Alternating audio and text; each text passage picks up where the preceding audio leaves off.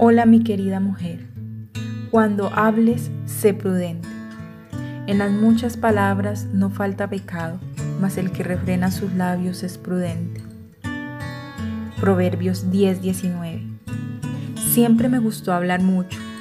Cuando estaba en el colegio la mayoría de mis profesores me decían que tenía un gran talento para expresarme.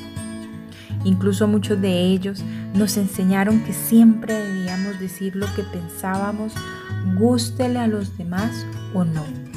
Pensamiento que ahora puedo definir como un poco egoísta e incitador de peleas innecesarias. Crecí con este tipo de conocimiento hasta que llegué a los pies del Señor y me enseñó que hablar mucho no es sinónimo de sabiduría, sino de insensatez. Cuanto más hablamos, mayor posibilidad tenemos de decir algo malo. Por lo tanto, los habladores compulsivos deben aprender a contenerse.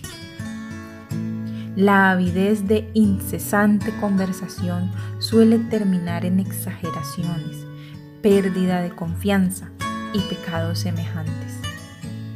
A menudo al intentar igualar o superar chistes de otros, el asunto se torna grosero e indecente. He aprendido a través de los años que entre más callas, más aprendes.